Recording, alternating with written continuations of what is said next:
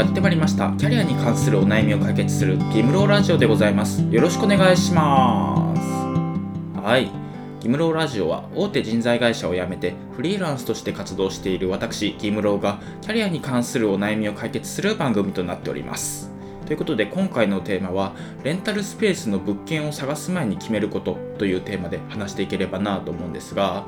まあ、レンタルスペースって何かっていうと自分が借りている賃貸物件を1時間いくらみたいな形で人に貸し出すようなビジネスなんですけど私も挑戦していて初月で18万円ぐらい売り上げが出ているので結構おすすめのビジネスだったりします。まあ、詳しい情報はね、ブログで書いてたりとか、前のギムローラジオとかでもね、やってたりするので、まあ、ぜひそっちをね、見てもらえればなと思うんですけど、今回はね、物件を探す前に決めることというところで、やっぱりレンタルスペースってそこまでね、社会に知れ渡ってるものではないので、結構準備してから不動産屋さんに行かないと、全然ね、物件を探してもらえない、信用してもらえないっていう感じになるので、結構ね、いろんな角度から情報を調べてから不動産屋さんに相談に行く。っていうのをね、ぜひやってもらえればなと思います。で、今回はそういう物件を探す前にやることというか、調べること、決めることっていうのをね、話していければなと思います。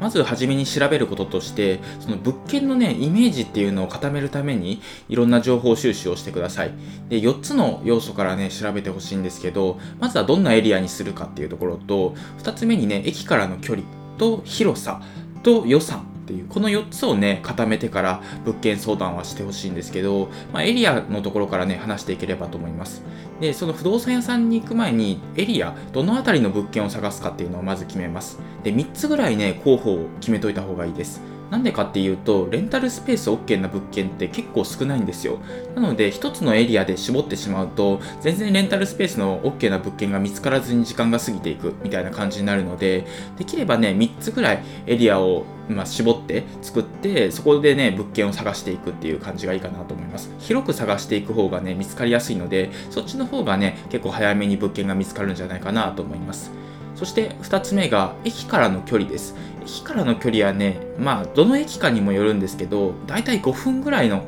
ところがいいかなと思います。まあ、遠くて7、8分ぐらいの県内、徒歩圏内がいいかなと思っていて、なんでかっていうと、やっぱりね、アクセスしやすいところの方がね、お客さんが入りやすいんですよ。なので、不動産屋さんに相談するときは、徒歩5分圏内ぐらいのところの物件を探してますみたいに伝えるのがいいのかなと思います。ただ地方でレンタルスペースをする場合は電車よりもね車で移動する文化があるので、まあ、ここから車で何分とかそういう形でねターゲットを絞って物件を探していくのがいいのかなと思います。そして3つ目が広さです広さで言うと、まあ、20平米ぐらいあれば会議室とか2、3人で踊れるダンススペースとかいろんなレンタルスペースができると思うんですけど20平米なくてもねもっと小さくてもレンタルサロンっていう整体師さんがねマッサージするようなスペースだったらもう寝そべってねあのマッサージするだけなのでもうちょっと小さくてもよかったりするので、まあ、できればねあの20平米ぐらいを目安に、まあ、物件っていうのを探していくといろいろ応用が効くのかなっていうふうには思ってます。ただね、レンタルスペースで使える物件って結構少ないので、まあ、広さは一回置いといて、まあ、OK な物件なのかっていうのをね、メインに探していって、で、物件見つかってからどういうレンタルスペースにしようかなっていうのを考えていくのも一つ方法としてあるのかなと思います。なので、まあ、20平米ぐらいっていうのをね、まあ、基準に置いといて、いろいろ幅広く探してみてください。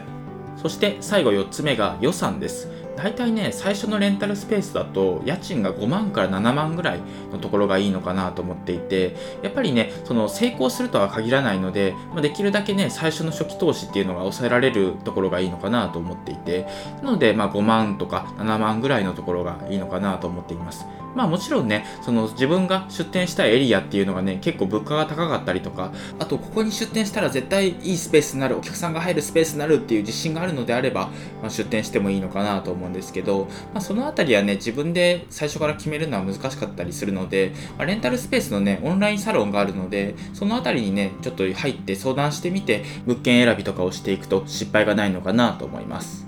ここまでが不動産屋さんに行く前に決めておくポイントというか、どんな物件を探すかっていうのを決めるポイントについて話してきたんですけど、ここからがね、ちょっと補足事項を話していければなと思います。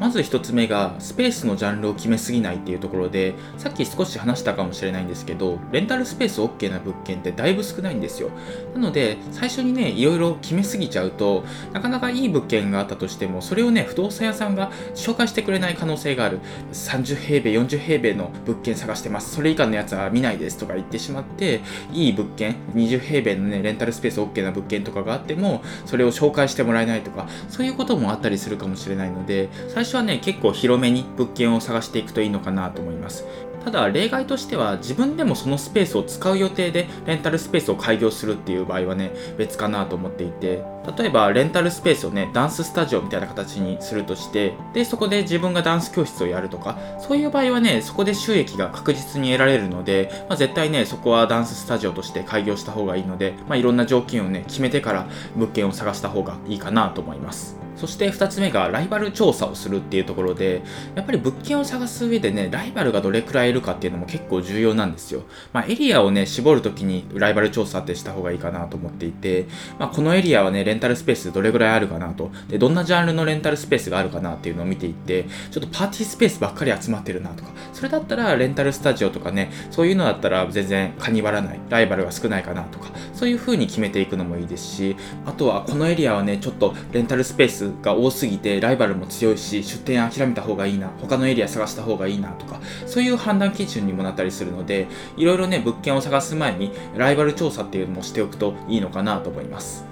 というわけで今回は以上になります。今回はレンタルスペースの物件を探す前に決めることというテーマで話してきました。まあ、主にね、その不動産屋さんに行って、こういう条件で物件探したいんですっていう、そういう条件面をね、決めておこうっていう話がメインだったかなと思うんですけど、他にもレンタルスペースの物件を探す前に決めることっていうのがいくつかあって、例えばね、不動産屋さんとか大家さんが懸念に感じるポイントっていうのをね、払拭するような情報を調べておくとか、そういうのがあるんですよ。例えば騒音問題とか、あとはゴミの問題とか、そのあたりをね、不動産屋から突っ込まれた時にどう返すかとか、そういうのをね、準備しておく、決めておくといいのかなと思うので、まあ、このあたりはね、また別の回で話していければなと思います。で、今回の内容もね、ブログで書いていて、副業演芸場っていうブログをやってるんですが、そこでも詳しく書いてるので、合わせて読んでみてください。今回は以上です。ありがとうございました。